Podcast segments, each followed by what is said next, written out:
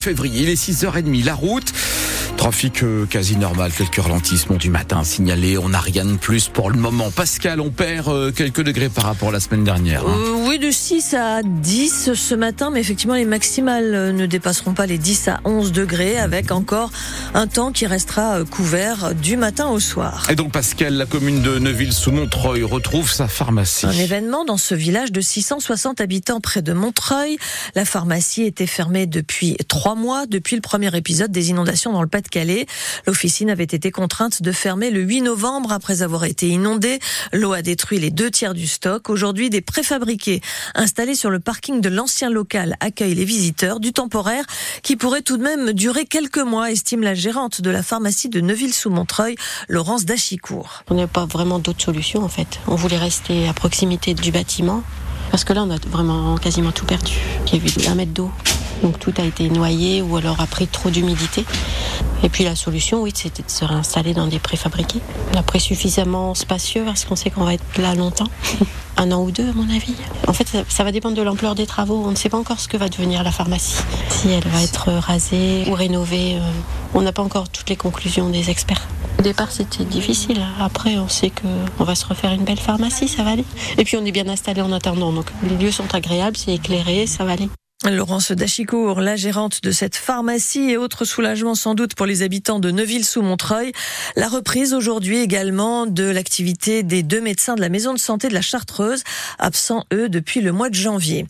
Les 59 locataires d'un immeuble de la résidence Gaillan à Douai ont pu retourner chez eux finalement hier soir.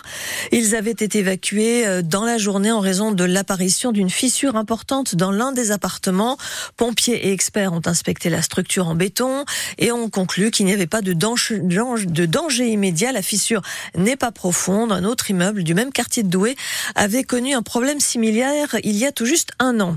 La grève des contrôleurs est désormais terminée à la SNCF, mais une autre se profile. Sudrail fait en effet placer, planer euh, la menace d'une nouvelle mobilisation, cette fois celle des aiguilleurs. Un préavis de grève est déposé de vendredi 11h à samedi 23h, au moment donc du chassé-croisé des vacanciers des zones A, B et C.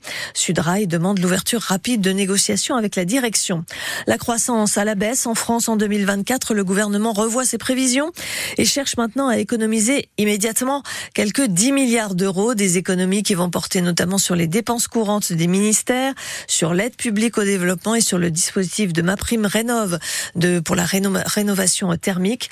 Bruno Le Maire, le ministre de l'économie, a précisé qu'il n'y aurait pas de hausse d'impôts pour les Français. 6h33 sur France Bleu Nord, un gendarme du GIGN va être jugé à partir d'aujourd'hui pour avoir tué un jeune homme soupçonné de cambriolage. Il comparaît devant la cour criminelle du Pas-de-Calais à Saint-Omer, accusé de violence par personne dépositaire de l'autorité publique ayant entraîné la mort sans intention de la donner.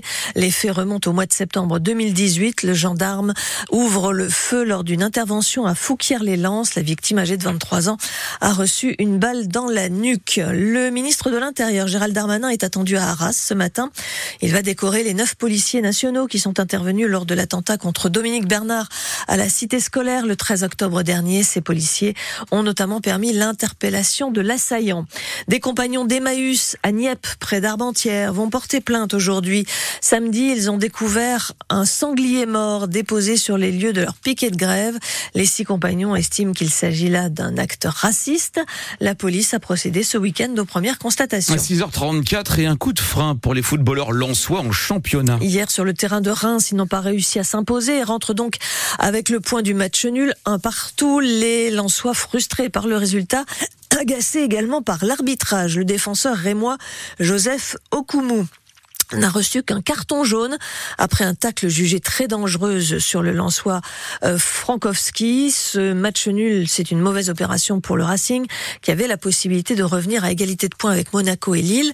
Pourtant, Lens a dominé la rencontre selon l'attaquant Florian Sotoka. Je pense que ce, but avant la mi-temps nous, relance le match. Et après, en deuxième mi-temps, je pense qu'on a, été au-dessus de, cette équipe avec, euh, avec beaucoup plus d'occasions qu'eux. C'est vrai qu'ils en ont eu une grosse aussi euh, lors d'un face-à-face, mais bon, on en a quand même 4-5 euh, faciles. Donc c'est dommage, beaucoup de, regrets, surtout sur, la deuxième mi-temps, où si on met nos, occasions, on, aurait remporté ce match. Mais on n'a pas d'excuses à avoir, puisque le coach aussi avait fait beaucoup, beaucoup tourner. Donc on, avait du, du sang frais, donc on va pas se cacher derrière ça. Mais ça, reste quand même, ça reste quand même un bon point à l'extérieur. On sait que c'est pas évident de, de, jouer ici. Mais voilà, c'est dommage parce que c'est un match, je, je pense qu'on doit, on doit gagner. Ça reste un point à l'extérieur et, et, on va le prendre.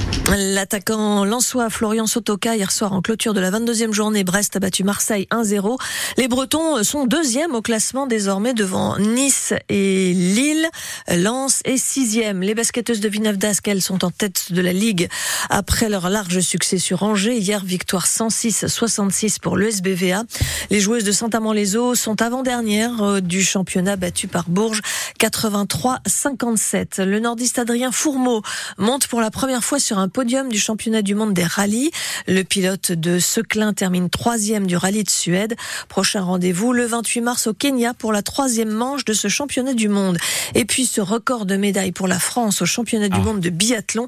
13 médailles dont 6 en or. La dernière médaille d'or décernée, c'était hier celle de Justine Brézaboucher sur la masse. C'est bien